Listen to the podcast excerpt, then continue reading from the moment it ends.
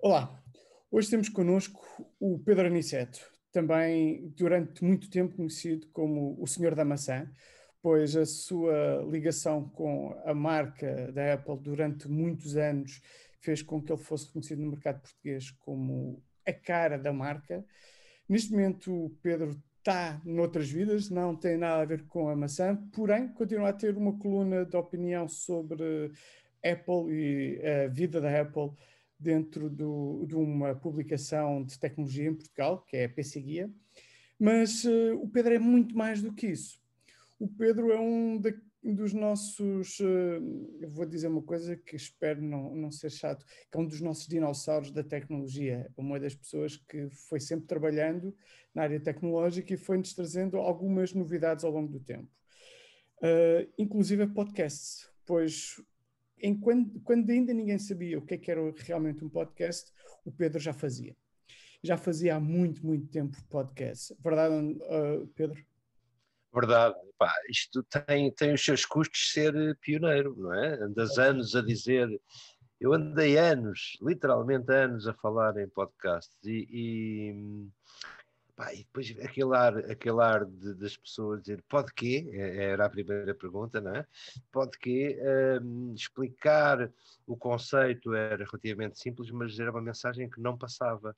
Uh, acho alguma piada e pronto, as coisas são como são. Uh, isto já me aconteceu com outras, com outras coisas. Uh, em 2000 eu, eu falava ao mundo em Wi-Fi e as pessoas uh, diziam-me Wi-Fi, portanto não, não, não, muda muito, não é? Ah, quando, tu, quando tu tens, quando és portador de uma, de uma boa nova, não é? Quando, quando começas a, tra a trilhar um caminho pá, que é que é relativamente novo, corres sempre o risco de andar a pregar aos peixes, não é? Portanto, uh, anos, anos. Uh, pá, eu, eu, eu tenho a certeza que eu tenho a certeza que outras situações aconteceram com outras coisas noutras áreas de, de, de atividade, mas lembro-me de esforços diabólicos, sei lá, em home banking. Hum. Uh, home banking era uma coisa na altura na Apple a Apple era acusada de não ser compatível, não é? E as instituições não me ligavam nenhuma, e eu era um chato, era o chato residente que batia às portas do, das instituições financeiras a dizer: epá, isto tem que acontecer, vai acontecer. Hoje, eh, como sabes, não há cão nem gato que não queira estar no, no na, no, no, barco do home banking, mas lembro-me de, exatamente desses tempos e de todo o esforço para que é preciso, esforço e energia, porque há alturas que cansa, não é? Uhum. Eh, tu disseres mil vezes podcast e te responderem mil vezes pode quê, pá, um dia tu dizes, epá, se calhar eu digo-me a isto só, faço e escuso de evangelizar, não preciso de convencer ninguém, porque, hum, mas ainda bem, ainda bem que, que aqui estamos, uh, tu não és o exemplo do tipo a quem eu quero bater que matava com pregos, mas há, há muitos, há muitos mesmo a quem, rádios inclusive, a quem eu, com quem eu tive conversas e que uma ou outra, devo dizer que, que são precursoras porque, porque me ouviram, pá, porque fizemos as primeiras experiências, pusemos no ar as primeiras as primeiras coisas e, e hoje sabes bem que 90% da programação está disponível on demand uh, quando, quando quiseres. Né?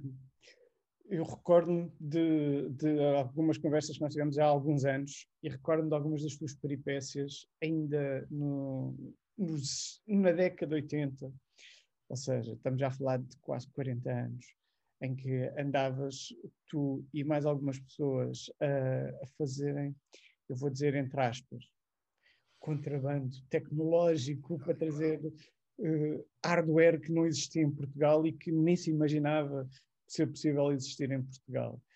E essa é uma daquelas histórias, uh, são aquelas histórias que tu tens para a vida, para, para os teus netos e, e, e, que, não, que vão para além disso. Porque quando nós falamos dos podcasts, eu recordo que o primeiro podcast que, feito por ti e que me lembro de acompanhar era o Praia das Maçãs já tu já não fazes mais o Praia das Maçãs. Não, não faço, não, não faço. Não, não, faço Praia das Maçãs. E na verdade eu comecei mais cedo. Eu, eu, eu comecei a trabalhar muito cedo e tive a sorte de, de trabalhar numa empresa de, de, informática. Na altura era ainda até prematuro chamar informática um, àquilo que se fazia, porque a computação era mecânica. Um, basicamente, as máquinas eram pá, 95% mecânicas, tinham um motor para rodar para rodar ferros. Era a parte elétrica, a parte elétrica, a única parte elétrica que tinham era de facto nem pensar em eletrónica. E aprendi, aprendi bastante, uh, aprendi muito. Tive um mentor, o meu primeiro, o meu primeiro patrão, pessoa que eu que infelizmente faleceu já há dois anos, uh, mas que, pá, que era um indivíduo dessa, que dominava essa tecnologia, não só a parte mecânica, mas posteriormente os primeiros passos da eletrónica. Uh, ferrite, programar em memórias de ferrite com arame de cobre era uma coisa que para mim na altura era absolutamente extraordinário. Não, não, estás a ver um miúdo com 16, 17 anos uh, começar a ver aquilo, sem a mínima noção do que é que estava do, ali. Exatamente, sem a mínima noção. Aquilo eram máquinas de contabilidade. E no fundo, o trabalho que as máquinas faziam era um trabalho chatíssimo, uh, que para um, para um miúdo não tinha, não tinha qualquer interesse, mas, mas tinha o interesse de dominar a máquina, ou seja, da máquina fazer exatamente o que tu querias, mesmo que fosse engolir um cartão, mesmo que fosse engolir um cartão e escrever duas ou três linhas numa, numa determinada posição. E isso já era fascinante. Claro que nessa altura, na transição dos anos 70 para os anos 80, foi quando rebentou hum, a eletrónica a eletrónica de consumo começou literalmente aí a espalhar-se e depois tudo o que era tudo o que era novidade que hoje te faria rir, mas que na altura eram passos gigantescos, desde a introdução do monitor numa máquina, não é? Eu, eu as primeiras consolas com que trabalhei não tinham, não tinham monitor. Uh, há momentos na vida que, que, não, que, serão irrepetíveis do ponto de vista de prazer. Um, tu não extrais hoje dos teus brinquedos o prazer que, que extraías enquanto criança, não é? Um, por mais sofisticado que seja o brinquedo, não é possível voltares a ter o gozo que tiveste com um carro ou com um avião ou com qualquer coisa do, do género. E ali acontecia exatamente a mesma coisa. Pá, uh, seja a introdução de drives, ehm, eu conheci discos maiores que a minha máquina de lavar, o disco rígido era uma coisa pá, que precisava de vir uma equipa para calibrar a agulha de, de, que lia um disco rígido daqueles. Estamos a falar de operações eh, completamente quase de ficção científica para uma empresa, para uma, para uma grande empresa no mercado que se especializava em, em eletrológica, era o nome, era o nome da informática nos anos 70, era eletrológica, porque de facto não havia ainda, não havia ainda o conceito determinado. e depois eh, o facto de ter estado aí dá-me uma perspectiva em relação aos dias de hoje, dá-me uma perspectiva muito engraçada. Eh, eu sou conhecido entre os meus amigos pelo tipo que aposta nas tecnologias erradas. Portanto, quando tu quiseres, quando tu quiseres descobrir o próximo flop, vens falar comigo e dizes, pá, Pedro, o que é que vai dar nos próximos 10 anos? E aquilo que eu te disser não vai, não vai acontecer. Eh, eh, e isso fez com que eu me entusiasmasse com coisas que, pá, que posteriormente não posteriormente não, não, não vingaram, um, até conhecer efetivamente, até estar por dentro do material da Apple. Ou seja, quando eu entrei na, na, na marca, quando eu conheci a marca, primeiro como utilizador e depois até como, até como gestor de produto e como entusiasta da marca, consegui descobrir uns tipos que viam, tinham a particularidade de conseguir ver a 10 anos ou a 15 anos de distância e não se enganavam mesmo que eu muitas vezes dissesse isto nunca, jamais em tempo algum. Pá, jamais. Eu, eu, no dia em que vi um iPod desconfiei das características do iPod e disse: pá, ninguém vai comprar um disco externo caríssimo, custava 120 contos na altura. Uh, ninguém vai comprar um disco externo só porque tem o nome das músicas que está a tocar no display. Não é possível. Uh, eu tenho, tenho predições trágicas, uh, que, que, algumas são famosas na, na, no meu no meu círculo, eu previ que os YouTube nunca passariam de uma banda manhosa, portanto, isto, isto dá-te isto dá isto dá uma perspectiva da minha capacidade de, de, de acertar. Mas, claro, quando conheces visionários, quando conheces pessoas que, que depois não questionas, que, um dogma que é pá, acredita nisto, e eu penso no, no, no, meu interior, digo, pá, não, não acredito nada, mas acredita, tem, tem fé que isto, que isto vai lá. Deve ter sido assim que Jesus Cristo conseguiu convencer a malta, porque não, não, vejo outra, não vejo outra razão. Essa sim foi uma marca que uh, uh, conseguia ver uh, conseguia e consegue ver há vários anos, pá, sem acabar por desiludir. Claro que há setbacks em tudo quanto é, enquanto é tecnologia, há coisas que funcionam melhor, coisas que funcionam pior, mas lembro-me do Wi-Fi ter sido uma, ter sido uma delas, uma aposta tremenda. O Wi-Fi não era uma tecnologia Apple, era uma tecnologia da Lucent, era uma, era uma, era uma, uma estrada que a Lucent vendeu a à Apple, essa exploração, mas, mas existem inúmeros, inúmeros exemplos desse, desse tipo de situações, de coisas que nós não temos forma de saber como, mas acabam por resultar. Oh, Pedro, tu contaste agora aí uma parte que é a, a, parte obscura que as pessoas não conhecem. A maior parte das pessoas, quando ouvem falar de Pedro Aniceto, pensam no homem que tem várias ideias divertidas e que faz criação de muito conteúdo online, mas não conhecem essa parte.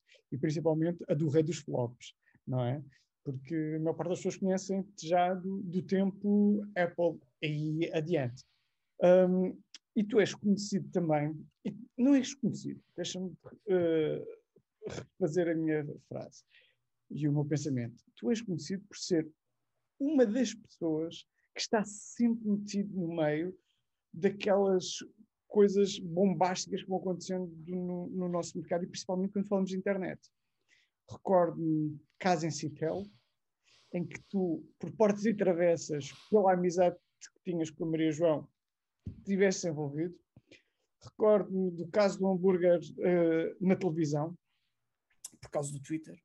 E há N casos desses, como a famosa travessia uh, para o Ilhéu, e que recorrentemente aparece a famosa travessia do Ilhéu. Vai haver pessoas que não sabem o que é, do que é, pessoas que estão nos a ouvir que não sabem o que é isso, mas isto é uma característica tua e que faz com que de repente tenhas uma comunidade que te segue e que hum, está envolvida em encontrar também conteúdos que te ajudam a, a seguir com esses. Com deixa, deixa-me explicar-te uma coisa. Deixa, deixa Deixa eu explicar-te uma coisa. Eu não sou um tipo comum. Uh, não. Não, não sou. Eh, tenho, tenho consciência disso. Tenho consciência de que sou um informático, mas que os informáticos são vistos como aqueles tipos cinzentinhos que vivem para o hardware e para o software e bits e bytes, pá, e que as pessoas começam, uh, à semelhança daquela cena do aeroplano, quando o, piloto começa a contar a história, que se começam a suicidar. Eu não, pá, eu, eu abomino essa, essa ideia do tipo chatinho que só tem uh, computer-oriented brain. Não. Pá, como a, a, minha presença no, no, mundo, digamos, desde 1964 com algum sucesso, vamos ver, vamos ver os próximos, vamos ver os próximos tempos, uh, uh, está, está determinada a que eu tenha múltiplos interesses.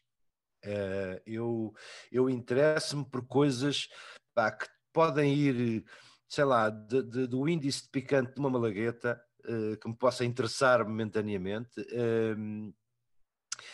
uh, ao humor.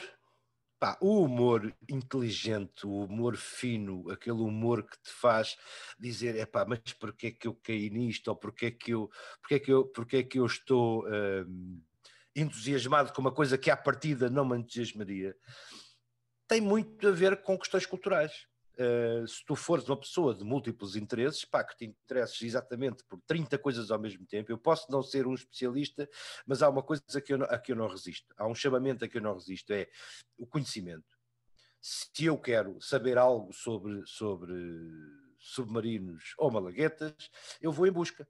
Pá, e o Agostinho da Silva tinha uma, uma, uma expressão que dizia: quando não sabes, deves ir bater às portas das universidades. Aliás, ele defendia que as escolas deviam estar abertas para que alguém que não estivesse afiliado fosse lá bater e dissesse: expliquem-me eh, isto. Uh, e isso hoje acontece. Há, há, universidades a abrir portas digitais para que tu, tu te possas hoje, entre à, tua hora do almoço, podes querer correr, podes querer fazer outra coisa, mas também podes ir querer fazer um curso de arte moderna, ou podes ir querer aprender programação, ou podes ir querer fazer outra coisa qualquer. Portanto, viver é, uma, é, uma, é um constante equilíbrio entre estar, uh, estar no teu mundo, não é? Um, os tipos que há na Idade Média eram muito populares, um, eram populares num universo muito restrito. Hoje tu tens cornetas, não é? tu tens uh, alto-falantes que permitem chegar ao mundo todo.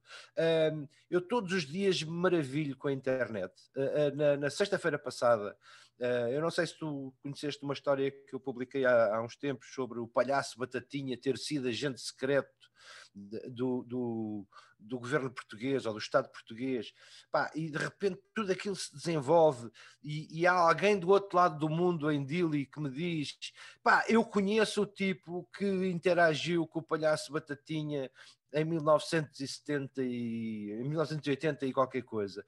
Pá, e eu acho isto absolutamente extraordinário, apesar de ser um informático e ter consciência de que as coisas são assim mesmo. A possibilidade de tu hoje carregares aqui numa tecla e fazeres ondas, no, não importa onde, só acontece porque tu estás no mundo global. Pá, não tenho nenhuma uh, bola de cristal para uh, descobrir situações caricatas, mas gosto de situações caricatas e interesso-me por elas, e, e, se achar que devem ser exploradas, um, ehm, se achar que devem ser exploradas, exploro-as sem problema nenhum, assim como abandono inúmeras coisas para que pensava serem uma coisa e acabam por ser outra. O caso em Citel é um caso social, para quem não conhece, foi uma, uma reclamação de uma cliente perante uma loja de, de telemóvel, telefones, uhum. comunicações em geral, pá, que, um, ehm, que acabou por ganhar um relevo social. A Maria João um dia queixou-se, eu não tinha nenhum objetivo de mover uma campanha anti-empresa, uh, mas proferi uma frase pá, que rapidamente uh, transbordou, que rapidamente começou a, a engajar pessoas pá, e acabou tudo meses mais tarde com fins de processos judiciais e com coisas que já estavam a rolar com alguma. Mas é um, é um pormenor. Eu estava no sítio certo, na hora certa, respondi a um tweet, uh, não, não fiz. Uh, uh, outras, outras situações, o, o Twitter no início éramos poucos, estamos a falar de poucos milhares de, de utilizadores, e, e, era um meio era um meio social muito interessante. Estava ali toda a gente que interessava, portanto havia que havia que estar. A história do hambúrguer é um é uma espécie é uma interação mediática entre utilizadores de Twitter e uma apresentadora de televisão que, que, foi notícia, que, que, abriu, que abriu, que fez capas de jornal, um, mas lá está, não, foi, não é uma coisa que tu diga que ninguém tem, ainda hoje eu costumo dizer aos meus formandos quando falo destas coisas, ninguém tem receitas para coisas virais, que se tivéssemos era uma chatice, não é? Todos os dias de manhã eu estava a fazer uma receita, uma receita dessas. Portanto, há que cavalgar vários, vários uh, vários cavalos. Uh, há uma piada que diz que tem que se beijar muitos sapos antes de encontrar, antes de encontrar o príncipe. Epá, é exatamente o que acontece com a tua vida, com, as, com, as, com, os nossos interesses e com as nossas histórias. Talvez a mais, a mais célebre ultimamente tenha sido uh, uma piada, uma piada de, de, uma mentira de 1 de Abril que eu publiquei, pá, e que se transformou num caso muito sério, para meu espanto, porque eu, eu estava na véspera de, de 1 de Abril, a 10 minutos da meia-noite, sentado em frente ao computador e disse: Epá, amanhã é 1 de Abril e eu não tenho uma.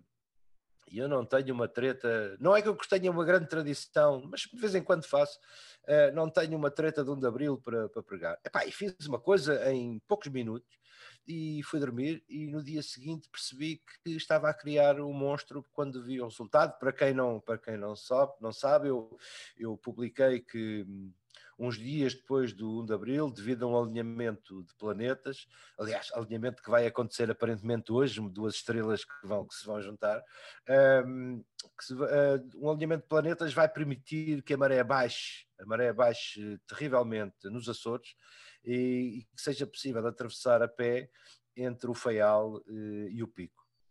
Um, pá, como te disse, fui dormir. No dia seguinte, quando percebi o volume de perguntas que tinha sobre esta, este fenómeno e pessoas a querer inscrever-se, disse: pá, vamos alimentar isto, isto vai ser lindo. Hoje, pelo menos durante o dia, isto vai correr. O problema é que a mentira era tão credível, aparentemente, uma coisa, vês, vês como é fácil, como, como é fácil fazer as pessoas pensar que, que a maré no Atlântico vai baixar até, até níveis imagináveis a, a parte gira disto é que passado 1 de Abril a coisa continuou, portanto de repente ao fim do mês eu tinha eu, eu, o texto não era muito imaginativo, tinha alguns, tinha alguns pormenores, eu dizia que os, vão sair grupos de uma ilha para a outra, mas é preciso algum cuidado e atenção, porque o piso é, o piso é agreste, a Proteção Civil vai colocar bandeirinhas para, para que as pessoas sigam um trilho e não se percam. Pá, e, e, e, avisei que o grupo onde eu seguiria eh, era liderado por um alpinista chamado João Garcia.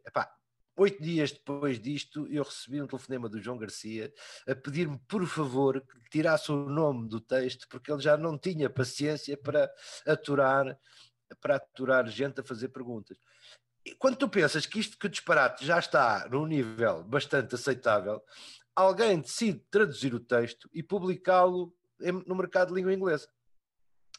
Ora, aquilo cai no Reddit e de repente eu tenho mail hum, intenso a, pessoas a querer inscrever-se, algumas a questionar, porque tinham estado a olhar para a tabela das marés e, e, que diziam que àquela hora não era possível que a maré estivesse, estivesse baixa, coisa que me pareceu bastante, porque eu quando, eu quando inventei a hora de partida não olhei para a tabela de marés, tinha mais que fazer do que andar a ver esses pormenores científicos, e tu percebes como de repente o mundo está... Hum, atento a coisas, eh, há pessoas que dizem, ah, eu, o conteúdo, eu não sei produzir conteúdo, ou o conteúdo que, que, eu, que eu produzo, eu não comecei ontem a produzir conteúdo, eu produzo conteúdo para a internet desde 1990, ou talvez um pouco antes, e isso uh, tem o seu, tem o seu, não vou dizer às pessoas desistam porque é preciso muito tempo, não, uh, criar o teu público, ser fiel às tuas, às tuas. Se tiveres que mentir, mente só no 1 de Abril, mas mente em estilo, não é? Uh, na, cria o teu público, cria o teu género de conteúdo, mantendo pá, uma linha uh, de classe, ou seja, uh, eu costumo dizer que eu vejo aí muito boa gente a publicar lixo como sabes, nos nossos, os nossos feeds estão cheios de gente que tem um humor completamente diferente do teu, ou do meu, ou de quem quer que seja, e, e, e fazem concessões ao humor, ou seja, vêm por aí abaixo até a um, até a um nível que, pá, que tu deixas de ligar. Se tu habituares o teu público a um tipo de conteúdo, e não estou a falar apenas do humor, estou a falar de, de questões tecnológicas, estou a falar. Não precisas de ser padre, não precisas de ser uh, ter aquele tom paternalista. Evangelístico. Exatamente, não, não, nada disso.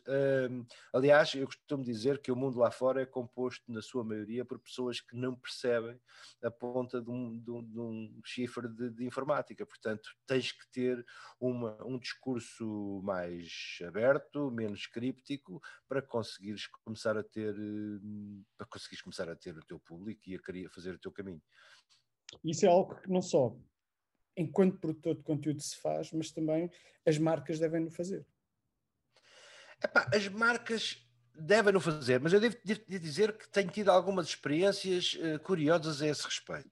Uhum. Uh, há marcas que querem um produtor de conteúdos, mas que a seguir porque não entendem o, porque não entendem o nível do, do humor ou da escrita, querem uma coisa feita por eles. Eu já, já não é o primeiro produtor do primeira marca a quem digo, é pá, amigos como dantes, mas eu não faço mais nada para vocês, porque um, ou dão liberdade criativa, ou se vão vocês fazer os textos e eu não me consigo rever neles, é pá, não vale a pena. Acontece, acontece muito dizer, ah, porque uma coisa é dizer assim, pá, eu quero vender este produto. Se eu acreditar no produto, e não é, também não é a primeira vez que eu digo a, um, a uma marca, pá, isto não, eu não sou capaz de defender, eu não sou capaz de defender um produto em que à partida não, não acredito. Não escrevo de, de, de cruz, ou seja, não consigo avaliar um produto com base em press releases de coisas que me enviam. Tenho que pôr as mãos nele, tenho que sentir aquilo que o cliente sente, que o utilizador sente.